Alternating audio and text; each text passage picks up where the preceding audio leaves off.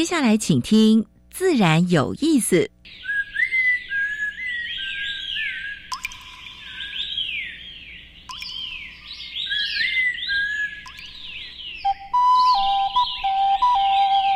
大自然是最能启发人心、最迷人的教室。透过鸟语、虫鸣，顺着山峰、水流，教给我们自然万物的盎然趣味与生命智慧。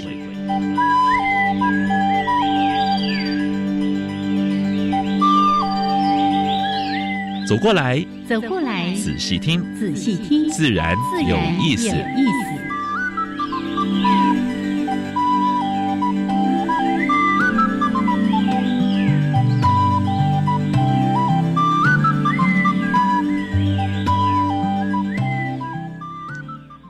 亲爱的听众朋友们，大家早安！非常欢迎收听教育电台，自然有意思。我是杨平是，我是燕子，和的杨老师。疫情好像还持续在发威。哎，昨天大家看到，哎，六万多，觉得是不是疫情要开始趋缓了？嗯。可是我记得之前有专家说，礼拜六、礼拜天过后。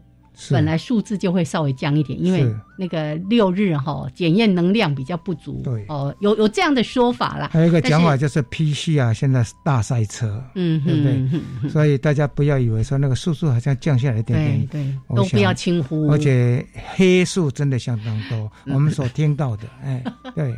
好啦，现在有时候呢，觉得说，哎，好像也没觉得怎样哈，就没有特别去做这样的筛检等等还是还是要注意，每天人的死亡案例还是相当高，对对，是。嗯，每次都要特别提醒，尤其家里面有老人家跟幼儿哦。那我们呢，年轻人这个青壮人口，不要想说我不要进，注意。好好的保护我们家里面老幼的安全，口罩戴得紧紧的，勤勤勤洗手，是是是，回家马上洗澡，报警处理。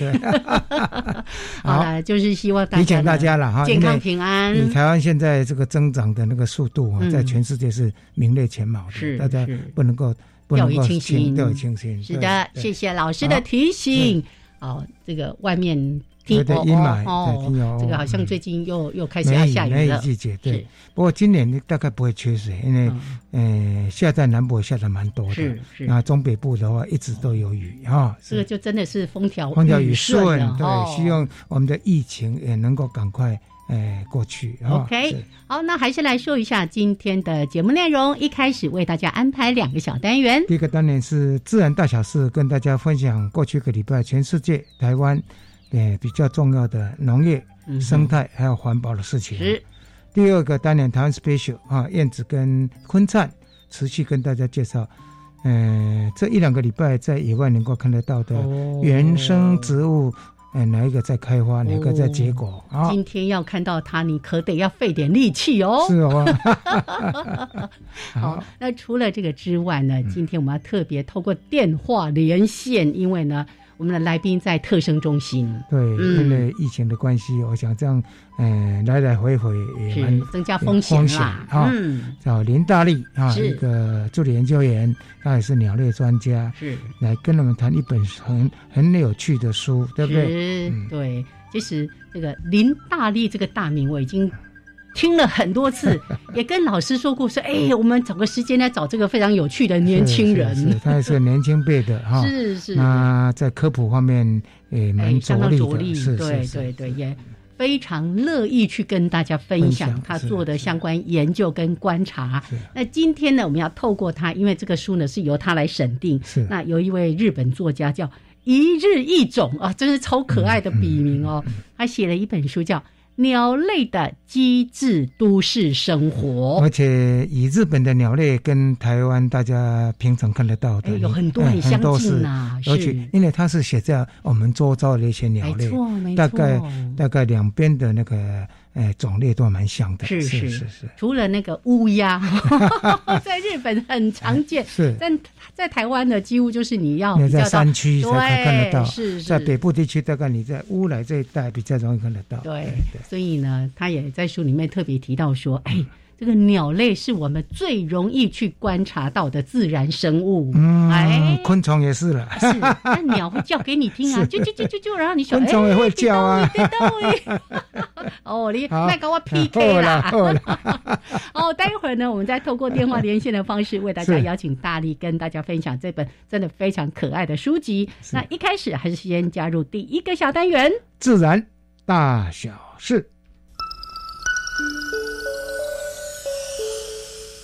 风声、雨声、鸟鸣声，声声入耳。大事、小事、自然事事事关心。自然大小事。我想关心野生动物应该知道这一个新闻哈。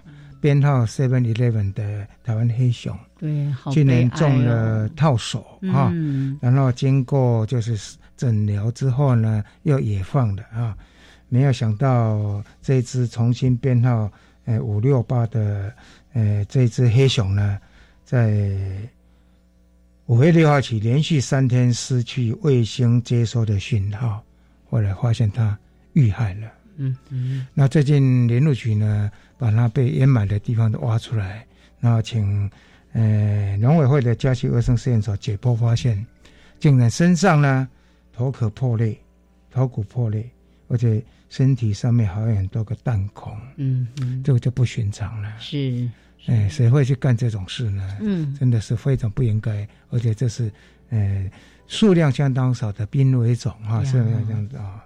这个是听的真的是蛮蛮难受，又难过又气愤呢。是是，嗯，其实应该持续在追踪这个事情啊。但是呢，禁用套手，可是呢，没有禁止贩售跟制造哦。嗯哼。所以我们是希望农委会包括林路局在这方面的话，修法的部分要，哎，还是要加强。嗯啊，你既然已经禁用了，为什么还没有禁止？还可以买得到，而且没有禁止制造。对，可以做，可以卖，但是不能用，这对道理说不通。所以这个部分的话呢，就是说，现在听说是卡在行政院了哈。嗯，我们希望行政院加油，加油。农事所啊，就是原力分手哈，它开发出绿光灯哈，呃，来照射防治。哎，荔枝，荔枝细儿，荔枝现在上市了，对不对？你吃荔枝的时候，如果在那个果饼的地方有一个有一个地桃，哎，地桃，对，谢谢波透明的，对，而且呢，可能会排一些粪便在那里，你吃的时候呢，会觉得哎不太好受啊。那现在有新的方式，呃，凤山的原实验所呢，它怎么开发呢？它用不同的灯灯色去做处理，发现绿光灯的。那个效果最好。哦，它可以呃少掉用两成的农药哈，还有呢，呃农民可以多赚两成了哈，所以这个部分的话呢，呃这个开发出来荔枝细耳的虫害从三十六 percent 降到两 percent，哇，这是新的发现，蛮不错的，而且不必用农药，是是还可以少用农药，是少用对。呃，我们要给 NGO，尤其是公民，就是地球公民基金会哈，跟 GOV 的社群，开发出一套线上游戏。这些线上游戏什么呢？你可以去抓农地，有哪些新的工厂出来？嗯嗯，哦，嗯，所以这个呢也是蛮好的监测。你在网络上，现在在网络，尤其年轻人很厉害。你要发现什么农地跑出新的，呃，新的新的新的工厂出来，你可以马上去报的。耶，真的很有创意，是是，而且呢，就是每一个人都会是一个重要的眼线，对，那就透过类似游戏的方式，是是是，哎，好像在抓那个宝有没有？抓什么皮卡丘什么之类的，是是是，哎，但是如果。更多的人来参与，就可以帮我们来遏阻跟发现这些农地工厂违规工厂。年轻人也能够投入这一块啊。是，哎，农地工厂的话，是对整个发展、农业的发展，或这是非常不好的。土地的保育都有影响。嗯，企业永续到底是玩真的还是玩假的？哈，有 ESG 对不对？嗯，这是环境，还有社会，还有公司治理。治理现在呢？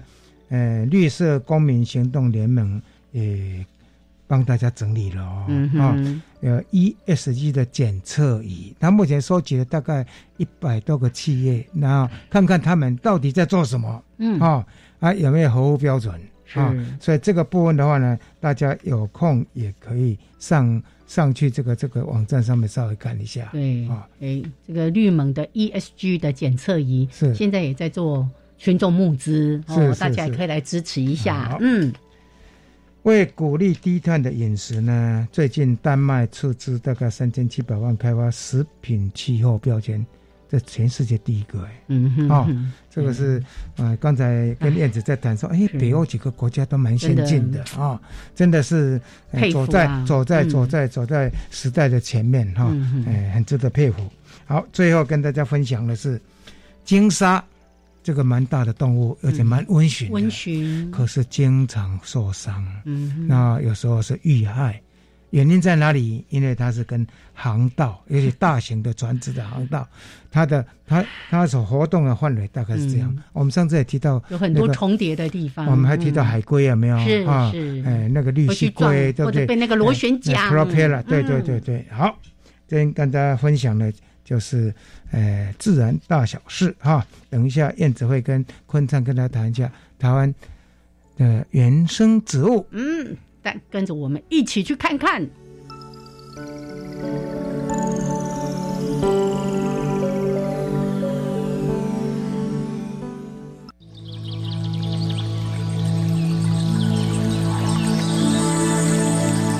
别的地方找不到。别的地方看不到，别的地方听不到。台湾飞鸟。台湾飞鸟。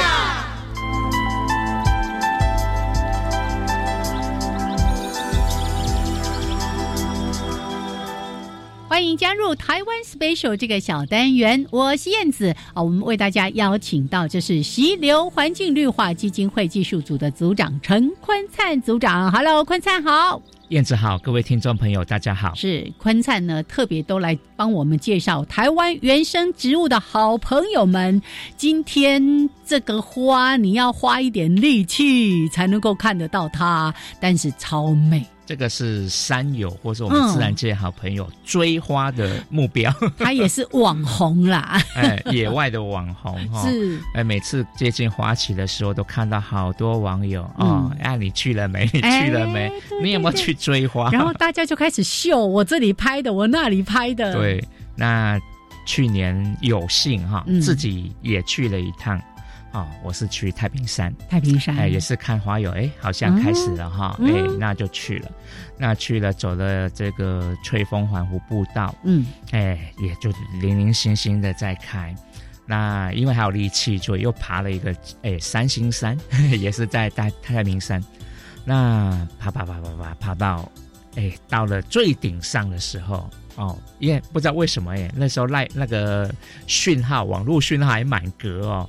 因为刚好山顶是一个传播那个讯号站，是。那就我就跟网友说，好像这个是老天爷送我的礼物，因为爬到山顶，耶，好几重盛开爆炸。啊啊啊！对，爆炸爆炸，然后它的花，我们说玉山杜鹃哈，嗯，它从白一直到粉红，一直到深桃红色都有，嗯，个体差异。而且同样一团花，比较照到阳光的跟比较没照到阳光的，还有深浅的变化。哦。对，然后真的开的非常的繁盛，因为杜鹃花它的花序是伞形花序，就一团的感觉，嗯嗯，跟一般的我们平地说春天看到的这些杜鹃，嗯，呃，花瓣比较起来厚很多，对对，厚实很多，那有点。包起来有点像铃铛的那种感觉，对，那个结构看起来比较完整，对，不一样。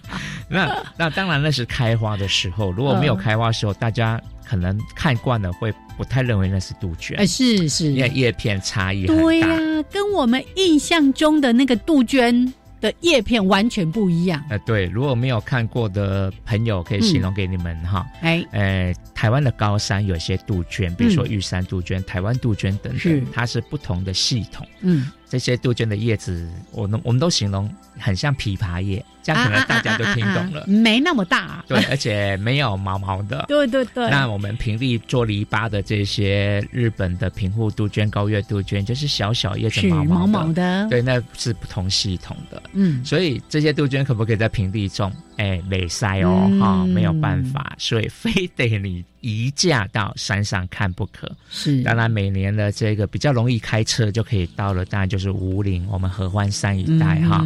哎，听说到时候假日都会塞车，因为都是赏花人。对，而且合欢山的这些玉山杜鹃，或者当然还有其他什么金毛啊什么的哦，对对，都是在那个裸露的，所以当它盛开的时候，哇！真是很容易可以拍到那种高山花海景象，真的真的。对，那个所以吸引非常多人去赏花，是。所以你密切注意哦，因为可能不同的山、不同的海拔高度，开花时间会稍微不太一样。这个玉山杜鹃不是就玉山有，嗯，台湾的这个高海拔山区，你从南到北，从阿里山一直到我说太平山都有。对，所以可能要密切注意这些讯息哈。哎，有人追花是追得很勤的。我以前哈比较不知道什么花期，就是刚好遇到哇，有一年去合欢山，东风啊、北风啊，反正到处就是满满满满的杜鹃花。有一年带孩子去爬玉山的时候，六月的时候，因为庆祝他小学毕业嘛，去爬玉山。哇，那个就是那个山壁上面，还有那个步道沿途啊，都是满满的这个玉山杜鹃，超美！你不要给我看那个照片，现在在录音室里面，没办法去看。所以各位听众朋友哈。有兴趣玉山杜鹃，你 Google 一下，手机赶快按一下玉山杜鹃，你就知道它有多美。好，五月这时候上高山应该很凉快哈，非常舒适。好，来谢谢坤灿今天介绍给大家的玉山杜鹃，谢谢，谢谢。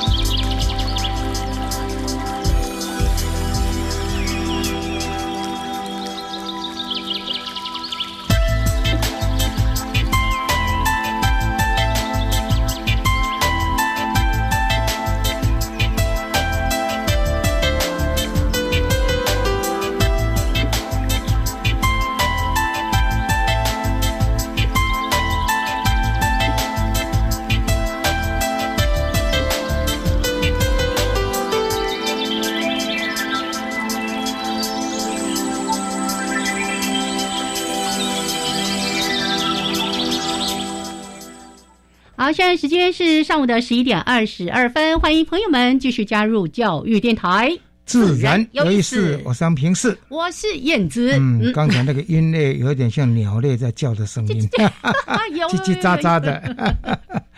跟呢，现在跟他们对谈的是，呃，在线上对谈的是林大力，他是呃特生中心的助理研究员，是，也是澳洲昆士兰大学的博士生。啊。鸟类研究的专家，是的，来，我们来跟大力先生打个招呼，Hello，呃，杨医生好，赖老师好，欢迎，哇，好久不见，你最近还好吧？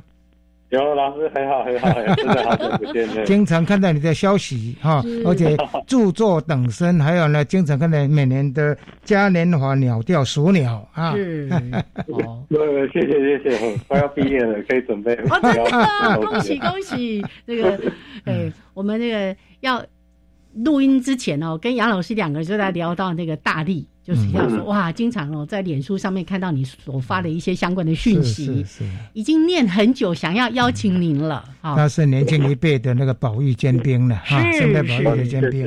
对，但我们今天聊轻松一点的话题，后续一定会再找时间请大力来分享他自己的一些相关研究哈，还有他自己的作品。那今天呢，我们要透过大力，因为他是这本书籍的审定者。那这个书呢，是由远流出版公司所出版的非常可爱的书，叫《鸟类的机智都市生活》，就是一般生活在都市的一些鸟类哈，它怎么适应这个的，在这个都市环境里面，有蛮多有趣的一些食衣住行还有一些行为方面的一些一些趣事啊。嗯，免去青山拿来啦，都市生活就可以看得到。好，那因为当然我们今天是从自然阅读去的这个角度来谈这个书。那这个作者呢有一个非常有趣的笔名叫一日一种，然后他也特别推荐说。呃，都市生活当中呢，鸟类是我们最容易观察到的这个生物。好，那这个事情呢，我们就请这个也最爱观察鸟类的大力跟大家来分享。Hello，呃，主持人好，大家好嗯，好，我们在这都市里面，其实这些小鸟，它嗯，有的时候人类把自然环境变成都市哦，那虽然对很多生物都产生冲击。但是其实有一些生物，它还真的蛮厉害的，可以在都市当中找到一些角落来求生存。那尤其这些小鸟，它们学习能力很强。是。有的时候在筑巢的时候，在觅食的时候，其实有任何机会的话，它们逮到机会，其实就可以让自己活得很好。嗯，生物找到出路，鸟类找到在都市里面找到出路了哈。对。好，那为什么说鸟类是最容易入手的一个自然观察的对象？因为鸟类其实是非常容易观察，而且坦白说，你真的，你就算完全不喜欢小鸟哈，但是你还是都会，都是必须要看到它，它自己就会跑来你的面前哦，来，可能在你的把你的窗阳台弄脏啊，可能在你的拖把上面煮草啊，可能来抢你的东西吃，这些都会发生。是，嗯，或在你的车侧上便便。对对对。对，在都市里面的话，蛮多的小鸟，它已经非常适应都市的生活哈。当你的阳台如果是种的自然一点，多种一点的话，它们会过来啊。像以以我自己的经验，我就一个一个一个朱槿花啊，一个小朱槿，小小朵的。那每天的话呢，常常有一群那个绿袖人就会过来。嗯，他通常有伺候，先飞过来安全的，他再用叫声把他同伴引过来，然后去吸那个那个那朱槿花的那个。你也是自然观察家，是 哦。这个即使在书里面，作者用一个非常有趣的方式在写赏鸟的优点。嗯，那个我们要带着大家呢去欣赏都市鸟类之前，要不要请大力也来帮我们大力的倡导一下？哦，我们在赏鸟的时候其实也非常有趣，大家不用太太紧张，其实我们就放轻松，然后看到有一些小鸟，其实仔细关注它们的行为，然后把你看到的时间跟地点记录下来，其实这样就可以变成一个非常好的记录了。而且其实呃这样的记录对于鸟类的保育其实都会有帮助。是是，就是这个就是我们在谈的一个公民科学家的概念，是对不对？哦。好，书里面其实还谈很多啊，例如说，你要去赏鸟，你就会多走路，就会解决那个运动不足啊。还有呢，聆听各种鸟鸣，哎呀，真是身心舒畅。也可以学习一些鸟叫声。对，然后还可以感受到四季的变化。嗯，还有呢，就是你会特别注意到说，嗯，哎，原来这里有一棵树哦，这棵树是什么？等于它开启了一个我们跟自然之间的连结了。对，哎，这个赏鸟的经验大力非常的丰富，你可以跟我们分享一下，像刚才所提到这些优点，是不是也都是你亲身的体会？哦，对，其实我们哦可以一直无限长期二十几年这样一直赏鸟下去哈。嗯，除了这些有趣的事情之外，觉得它可爱、它好玩，而且嗯，对我们都健康。哦，其实最重要的，对我们来说最重要的事情是百里平齐的收集器，有了一种你会想要看到第二种，有了两种你会想要看到更多，有了更多你会想要看到全部。嗯，所以我们就是希望能够把所有的小鸟都看到。嗯，就是跟那个拍鸟的人的状况很像啊。是是是。哎，我们常常看到在公园里面拍鸟的人，哇，天天在那边走，然后呢，又有新的，或者是有什么鸟在筑巢，哦，他们就聚过去了。嗯，哎，或者呼朋引伴。是是，其实书里面还提到一个，呃，这这个就是我们在城市生活当中经常可以。体现的一种情况，可以分享的。对，你可以边走路，例如你要上班的途中，你要上学的途中，甚至呢，妈妈在那个户外在晒衣服的时候。怎么衣架少了一根？哎哎哎，就可以观察到一定有发生什么事。我是说晒衣服也可以赏鸟啦。好啦，那现在时间呢是上午的十一点二十九分。这个段落呢，我们要先跟大力聊到这边，稍微休息一下，一小段音乐，还有两分钟的插播之后回来，再好好的请大力带着我们怎么样来欣赏这些鸟类，从不同的角度来观察它们。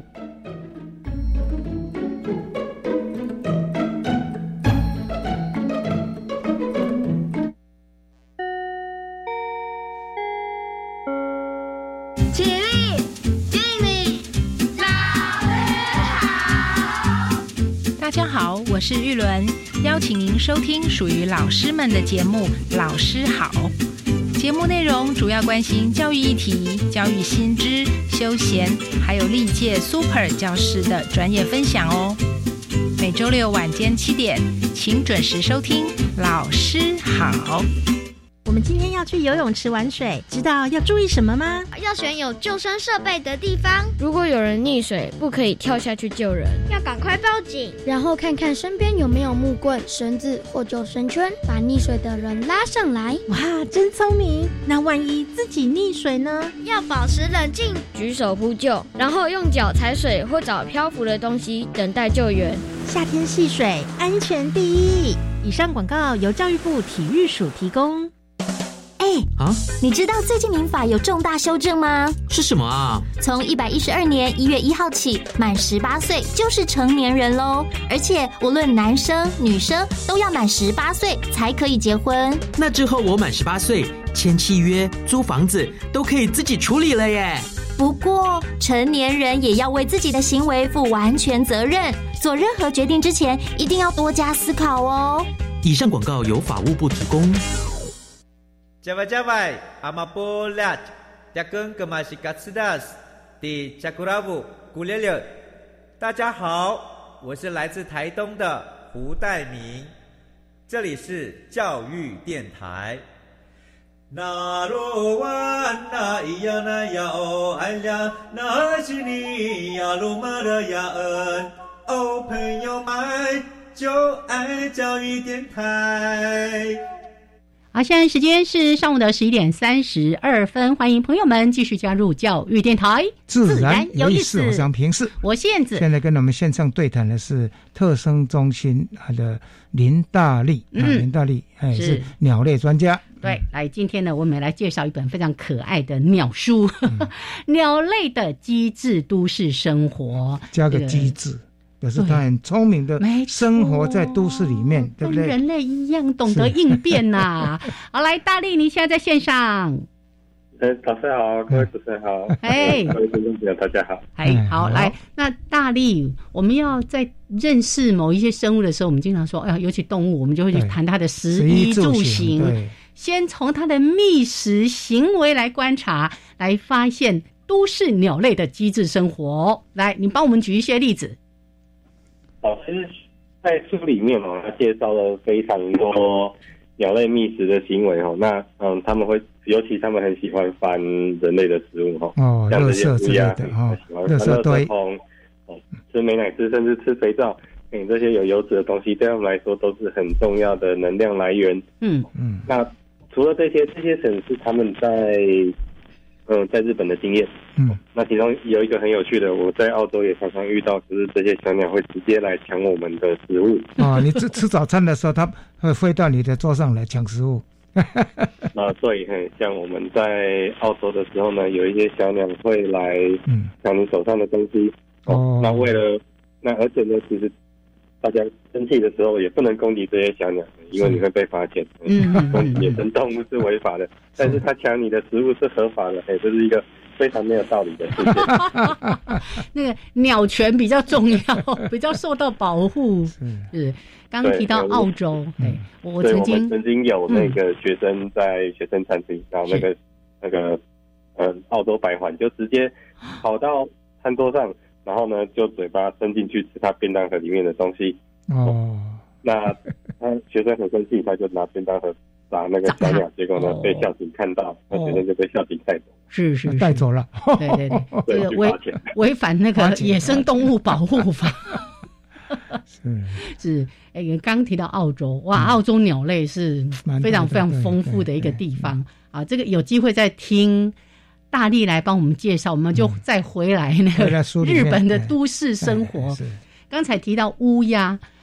我知道他爱翻垃圾桶，因为去过日本很多次哦，就常常会在一些地方看到他们在翻垃圾桶。但是我真的没注意到说他喜欢吃油滋滋甚至美乃滋这种高热量、高油脂的东西耶。啊，对，我们也曾经跟那个在日本研究乌鸦的学者聊过，那他们特别喜欢吃这样子呃油腻的东西。是。哦，那嗯，最近我们也发现说，哎，这些乌鸦开始在日本南边的一个小岛叫乌九岛上面，啊，乌九岛对，数量越来越多了。那我们就问这个学者说：“哎，那这样子他们在那边找食物有没有问题呢？”哦，那这个学者就告诉你不用担心，乌九岛最近开了一家新的摩斯汉堡，所以他们会有吃不完的美奶滋。是是是，了解。而且乌鸦一直就是说，在聪明的一些鸟，对，它还会利用人类。对，现在好像蛮多的，叫叫网络上影片常常传来，乌鸦很机智的，那要吃某一个食物，它会放在在在，它会衔石头了什么之类的哈，去去去去把食食漂在水中的食物这样这样子叼走啊。对，还会。丢在路上、马路上，让车子帮他压那些什么坚果类的东西。这个在书里面也都有啊。那除了乌鸦之外，还有没有特别他在一些觅食行为上面，你觉得有趣，也想来跟大家说一说的？哦，其实像嗯这些乌鸦，像不止在日本啊，在其他国家也都有这样子乌鸦使用工具来觅食的行为啊，会用一些树枝啊来挑出。树洞里面的小虫等等的，他们懂得使用工具，那也懂得记得嘿哪些人是好人，哪些人。哦，哪些人是好人跟坏人，都有办法分辨。是是是，除了乌鸦之外，一一样有一点黑黑，也是晚那个是晚上喜鹊。呃，不是，我要讲那个夜鹭啊，夜鹭。因为我在看那个书之后，哇，我真是对他这个要另眼相待，因为呢，经常在。河边啦，在一些水域都会看到夜鹭，是它竟然会拟那什么拟钓饵，会钓鱼，这个可以跟大家说一下吗？我们其实像我们这些路，还有水边的鹿狮啊，夜鹭啊，或者像绿梭路，其实他们都会有这样子的行为，他会去捡人类的食物来当做鱼饵，然后来引诱这些小鱼小虾。对对。靠近之后呢，再来抓这些鱼虾来吃。嗯，听说它还会抖一抖，让它好像产生那个光影，什么呃生物在动的那种感觉。这个我分享一下，我在丹森林公园的那个大生态池，不是有一些那个游客常常会去丢那个食物吗？哦，卖啦卖啦。但是呢，我就看过他叼着那个那个面包啊面包片，是就直接放在水里面，然后稍微动一下，鱼来他就把鱼抓走。哇塞！所以验证了刚才在说的，嗯，好，来大力。对，那像这些小鸟，他们在呃觅食的时候也常常这样，所以我们其实有的时候，我们到如果到像公园哦，看到这些兔子或是鸭子哦，有的时候你完全没有带任何东西，他们都会自己靠过来，他们会觉得你身上有准备食物，或者你做一些。看起来好像丢东西的动作，他们好像就会准备要凑过来。嗯，这个不是我们所鼓励的。是是。好，既然刚好谈到这个话题哦，因为在书最后面其实也特别提醒读者不要去喂食这些野生动物。呃，大力有没有什么话要特别来提醒我们的民众的？关于喂食的这个问题，确实关于喂食哦，也确实最大的问题在于说，我们的吃的东西其实不适合这些野生动物。对对对。所以像在日本，他们也有曾经做研究，发现这些在公园里面的鸭子呢，他们的体脂肪真的特别高，体脂肪类的食物吃太多了，让他们身体有一些不健康的情绪。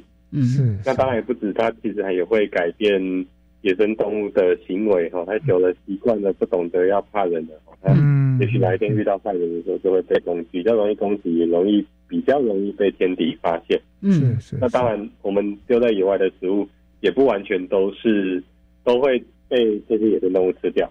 那其实就是在乱丢垃圾，那就会变成环境脏乱。是这些都不好。对对，而且我常常讲说，那个没被鸟吃完的，可能就被老鼠吃了。对，就是你在养老鼠一样，对不对？对对。所以现在有蛮多的所谓善心人士，常常在山区里面一大早就丢狗饲料、猫饲料这些动物。他本来想说喂让这些浪浪啊，结果没有想到呢，反而把一些山区的一些。嗯，本来没有那么多的，它变得很多，对不对？一些动物，包括鼠类之类的。是是。好，那书里面也还提到那个伯劳，那，日本的伯劳跟台湾的伯劳不太一样，但是呢，他们有一个一样的行为，就是会去串挂他的食物。那有的人就说：“哎呀，为什么他那么残忍？”哎，这背后其实有它的原因在的耶。应该是储存食物的这种行为。哎，来，我们听大力说。来。哦，这伯劳图它穿挂食物的这个行为哦，其实呃有非常多的可能。它除了说保存食物哦，自己留着吃，尤其在繁殖季的时候特别明显。所以这种穿挂的行为，其实，在台湾比较不容易看到，因为呃，在台湾的伯劳，嗯，大常见的红尾伯劳都是来过冬的。嗯，那繁殖的中尾伯劳偶尔可以看到。是。那我们在日本的话，红头伯劳的。就很容易观察到哈，那也有人认为说它可能是储存食物是为了要给幼鸟吃，嗯嗯，那也有人认为呢，它是为了要能够宣示领域，所以它挂这些食物的地方呢是在宣示它的繁殖的领域，嗯嗯，那我们也发现说这些其实跟它的繁殖都非常的密切相关，所以当它来台湾过冬的时候，我们反而在台湾。比较不容易看到这样子的行为，但偶尔还是可以看。是是，因为他来台湾的时候不是他的繁殖过境，他只是一个过境鸟。对，是是是。不过在垦丁那一带，还是他们在拍照的，还是会发现有一些，包括蛙类什么之类会被创告在在有刺的那个植物上面啊。嗯嗯嗯，好。那既然刚才有特别提到繁殖季的这个事情哦，在书里面也有一个章节就在谈关于求偶行为。那这个其实真的是大家在平常生活当中可以去观察的，很有趣。有那种死缠烂打的，有那种那个送礼很殷勤的，有不同的类型。那这个部分我们也要请大力来做这个书中的一些例子。嗯，对，像书中就有提到说，哎，相当多的鸽子哦，野鸽啊。那种金背鸠，这是在日本也看得到的。那台湾的话呢，就我们常见的朱顶斑鸠，其实也都会这个样子。嗯，他们就会不断的在母鸟身边呢，不断的点头，哦，不断的飞来飞去，哦，希望能够嘿获得母鸟的青睐。嗯，那当然这也没有那么容易哦，这些都需要哦，让母鸟能够切身感受到你真的是一只健康强壮的公鸟，那才有可能让母鸟来决定要跟你繁殖。那当然不止这些鸽子哦，像台湾的话，在嗯山上的蓝腹鹇也常常会有这样子的行为。比如说你运气好的话呢，可以看到这些蓝腹鹇公鸟追着母鸟在森林里面跑来跑去哦，其实都是在做这样子的求偶的行为哦。但是我们有时候看会觉得也很担心，你们不要跑一跑，等下撞到树，等下撞到树受伤了。是，嗯嗯嗯。不过在野外好像彼此之间也会互相。哎，打斗起来，尤其是你刚才提到的这个鸟啊，这，嗯，就是在在追逐的过程中，好像也会会或者是那个同类那个公鸟，公鸟就会就会有一些争斗的行为等等的哦。好，所以有些公鸟进来的时候就会开始嗯要打架，呀呀呀呀，这个或者要抢食物啊。对，好，除了鸽子，有一种在台湾的水域也常见的翠鸟。哎，翠鸟呢？它就用的另外一个方式来讨母鸟的欢心，殷勤的方式，是不是？嗯，对，这些翠鸟他们会在嗯水边，其实就会抓这些小鱼来送给母鸟。嗯，母鸟同样呢也透过这些小鱼来判断。这些公鸟是不是有没有诚意跟它一起繁殖？哎，有没有诚意？你是不是一只健康强壮的公鸟？是，值得让我跟你一起生下小孩？哎，看看你抓到的鱼大不大？哎，多不多？呃，会不会是很会抓鱼？都是他们来筛选公鸟哦，最近有一群非常重要的信，嗯，有一有一群鸟友常常在大安拍这个翠鸟，我们提醒他一下，看看哪一只哪一只公鸟比较有诚意。刚刚大力有有一直在重复一个，就是母鸟怎么判断这只公鸟是健康强壮？是是是。所以不只是看它的外形，还包括像是例如说用送礼的方式，它可以呃猎捕到大只的大量的的这个渔获啦等等的。还有什么是母鸟会去观察公鸟的重点？这个鸟类的声音啊，外观漂不漂亮啊？很长的尾巴，嘿，然后有没有很长的尾巴？然后就算你有这么嚣张的尾巴，然后也不会被天敌抓到，哦，你可以活得很好。那或者是呢，你的声音唱的非常的好听，哦，都这些都是展现你是一只强壮健康公鸟择偶的条件哈。哦，真的真的，那个舞跳的好不好？语色鲜不鲜艳等等的，好，有机会我们会请这个大力跟我们分享他自己另外一本著作，里面就有那什么天堂鸟啦什么什么，哦，那个这舞姿真是超美超美的。好，那这个段落呢，先跟大力聊到这边，时间呢十一点四十五分，那请您稍微的休息一下哈，一小段音乐，我们就要再回来继续的透过大力的介绍，还有这本书籍里面的一些内容，带大家来认识。都市当中的鸟类们。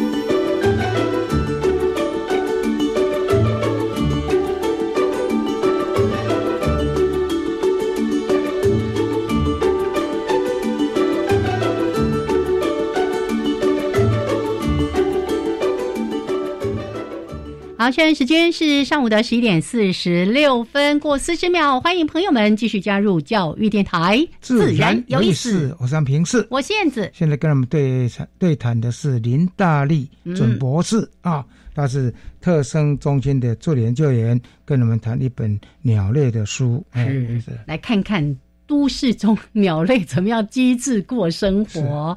好，刚才从。觅食行为，还有这个，哎，刚刚讲到的什么求偶，对不对？啊，当然只是简单的举了几个例子。这书有书里面有更多精彩的例子，也欢迎大家加入阅读的行列。但接下来谈这个食衣住行，对衣跟住，我们来谈谈。它的巢的事情，草的材料什么之类的啊，比较容易看得到到底是哪一些鸟类，它做什么样的草，用什么材料。还有在一个不可思议的地方筑巢。对，哎，大力，哎，大力，Hello，Hello，李老师好，哎，对，哦，这筑巢这也非常的有趣哦。那嗯，以台湾来说的话，我们最容易看到的或许就是这些麻雀啊，还有一些八哥，他们会在。红绿灯下面的那个弯管的空间里面筑巢，哦，那选那个地方弯管，对它弯管它有空洞，嗯嗯嗯。嗯，哦，那他们可以在里面呢，哎，除了遮风避雨之外呢，其实那些地方很多天敌都不容易进去，老鼠是完全没有办法进去的，有些猛禽其实也进不去，那对他们来说非常的安全，嗯，但是呢这几年内外来八哥变多了哦，有的时候这些八哥可能就会。来跟麻雀抢这样子的筑巢的空间啊，是对，嗯。那这些麻雀呢，其实除除了这些地方之外呢，它们也会在建筑物的缝隙啊，或者我们在冷气室外机的一些空间里面筑巢。那尤其最近大家最多关注的是对这些有趣的竹顶斑鸠、红鸠、金背鸠吼，这些大家都喜欢把它统称叫。随便揪，那会在很神奇的地方筑巢，甚至他什么事都没做就丢一颗蛋在那里 就开始孵了。那好一点的呢，他在花圃里面哦，那可能觉得哎，这样还可以接受。对，这个在台北市蛮多的公寓哈，常常有这种现象。嗯，是。对，嘿，有的时候我们就发现说，我们会发现说。有人曾经就是把拖把洗干净了，然后倒置在阳台上面，结果那些鸽子呢就直接把蛋生在生在那个头发的中间，头发中间多了一颗蛋。那也曾经有，那也曾经曾经有过呢。哦，在那个去年去年疫情的时候，因为呃不能户外活动嘛，所以呢。有些地方就把那个篮球场的篮网下面把它绑起来，不让大家打篮球。是，那结果呢？这么短的时间就鸟来了。很有趣哈，所以篮筐也可以拿来筑 当做筑巢的呃地方哈。是是是，还有我看到书里面讲那些像家宴呐，嗯，会在监视器上面，甚至是那些防火的警警报器，对，就是哎呀，这太可爱了。好，另外呢，我们再回过来说一下乌鸦，这乌鸦实在是太可爱了。嗯，乌鸦会偷衣架。我刚刚在跟杨老师说，杨老师说他偷衣架干嘛？他的巢呃需要这么大的那个强固的强固的结构吗？这些这些大型的呃亚科鸟类啊，其实他们都蛮喜欢用一些特别的嗯特别的建材来建造他们的巢哈。有有的时候他们的巢特别大哈，尤其像在台湾，你可以有机会可以看到喜鹊筑巢，他们的巢其实就特别大，那个巢很大，对对。那用的树枝好像也蛮粗的啊。对，没错。那这些乌鸦呢？其实他们也喜欢用这些衣架，对他们来说就是很好的巢材。铁丝啊，有的时候塑胶袋对他们来说都是很好的巢材。对，哦，所以说在都市里面呢，有时候树枝没有森林里面那么多，那就哎，反正到处都可以看到这些衣架，就拿来筑巢试试看。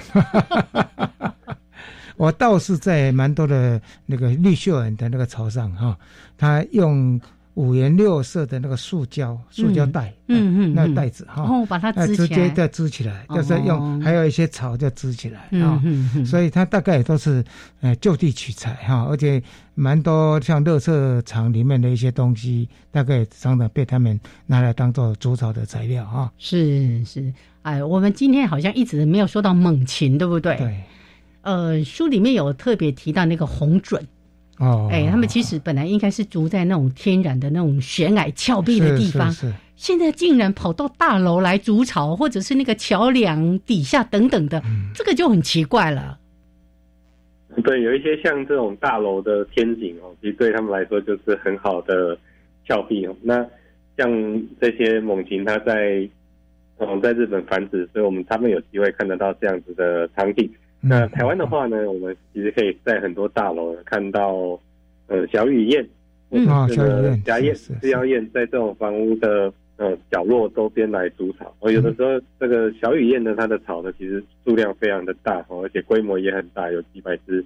哦，几百只啊。哦，对，是是是，对，所以有的时候在某些大楼可以看到有非常多的小鸟在附近飞的时候，其实这些都是小雨燕、小雨燕的繁殖群。哦，好好好，是是。是，好像在一些桥呃桥梁涵洞下面，他们也会去做筑巢。对，在山上啊，在山上有时候这些桥梁啊、明隧道的墙壁，这些都是像山上的话，会是那个毛脚燕的嗯。巢筑巢的地方，是我很喜欢这样的环境。啊，所以赏鸟的时候也要特别注意一下，就是这些人工的这些结构物上面啊，它可能也是暗藏蛮多的鸟类在这边生活啊。没错，没错。所以为什么他说是？都市生活里面的 这种，他们怎么样机智过生活？好，那呃，这个竹草呢，我们也帮大家举了一些例子。那当然呢，我们在观察鸟类的一些生态习性的时候，一定有更多我们可以去观察跟呃去欣赏的一些地方。是不是？最后这个大力也可以在就这个部分跟大家来做呃举一些例子来分享。还有要怎么呃提醒大家，就是这些鸟类在筑草的时候呢？人跟他之间是不是要保持一个距离？哎，哦，后面我们要做一些提醒。OK，嗯，好，谢谢。这些小鸟，它们的生活其实都非常有趣哈。那小鸟基本上都还是蛮聪明的小动物，所以他们在日常生活当中都会有很多有趣的行为。嗯，那像我们在台湾，你有机会遇到的可能是哦，像我们在澳洲很容易被小鸟攻击。哎 哎。那只是走过树下就被攻击，然后还耳朵还会流血。嗯，那在台湾的话，你可能会遇到大卷尾，或是台湾蓝雀。是，好像之前在台北市就有几个地方，嘿，蓝雀在撞，会撞他们特别凶。是是是，还有凤头苍鹰，有没有？哎，对对对对，哎，不过这边可以特别澄清一下，书里面其实有特别告诉大家，他们不是用嘴会去啄你，因为很多人说啊，我被鸟，对鸟来咬我，来抓我，事实上它是用它的。爪子，爪子或翅膀来踢你，或者抓你的，对不对？对，是的，没错，它是用脚来踢你的。嗯嗯嗯。好，所以如果有观察到附近有鸟巢的话，那就稍微避开一下。尤其是那个幼鸟已经出来的时候，嗯，哎，它会保护那个母性大发。对，没错。那。呃，曾经在因为在澳洲里面哈，在澳洲光都市里面就有将近十种小鸟会有这样子攻击人的行为哦。那我们其实也还蛮习惯的。那嗯，曾经发生过一件事情是，嗯，在这里呢有一只呃澳洲的黑背中雀哦，它外形很像喜鹊，嗯，那它有在某一个小镇呢，它实在是太爱攻击人了哦，于是呢，公所就把它给杀了。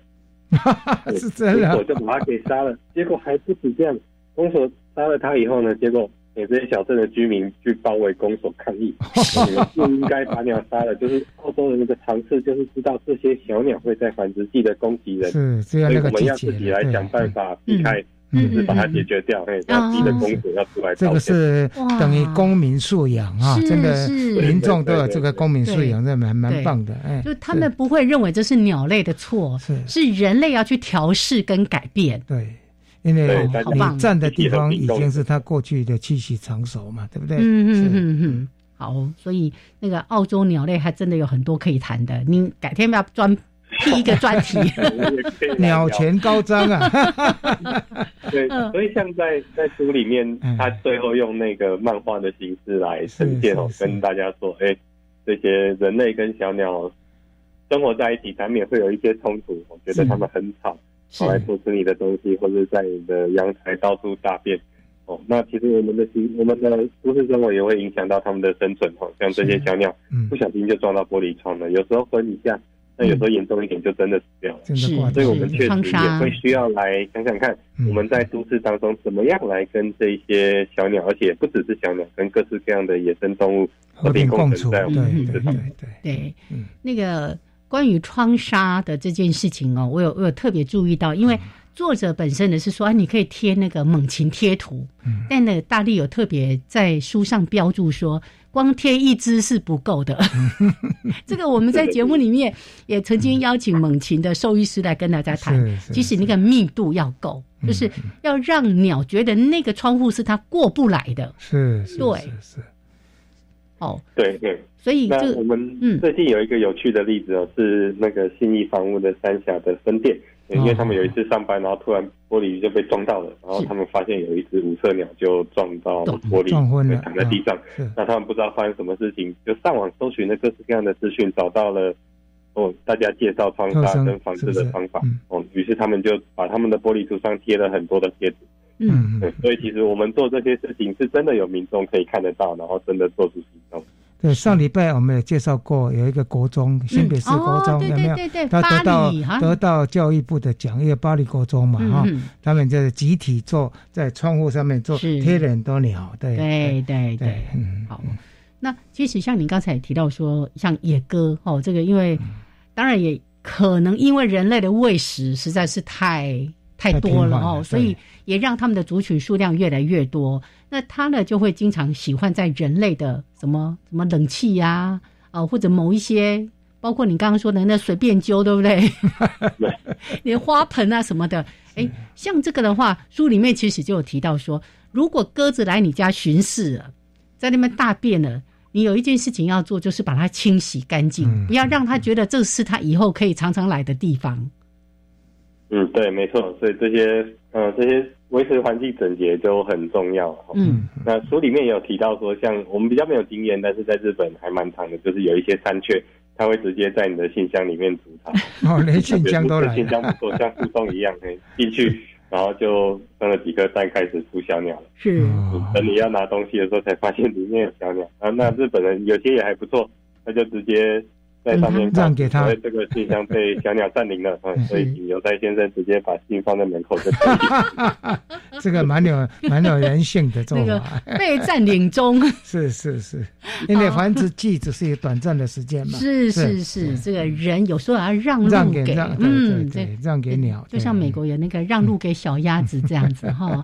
好，来今天的因为时间的关系，我们跟大力的分享可能先聊到这边。那后续呢，这个疫情。稳定一点，一定要请大力来到我们的节目现场，跟大家好好的分享一下您的研究，还有在这个澳洲这边有很多鸟类，很精彩，很有趣，我们再跟大家来分享。好，那谢谢大力，谢谢，好，谢谢啊，我们是好，我们下礼拜见喽。哎，也欢迎大家呢一起加入这个阅读的行列，鸟类的机智都市生活，蛮有趣的，认识身边的这些生物。好，下礼拜见喽，拜拜，拜拜。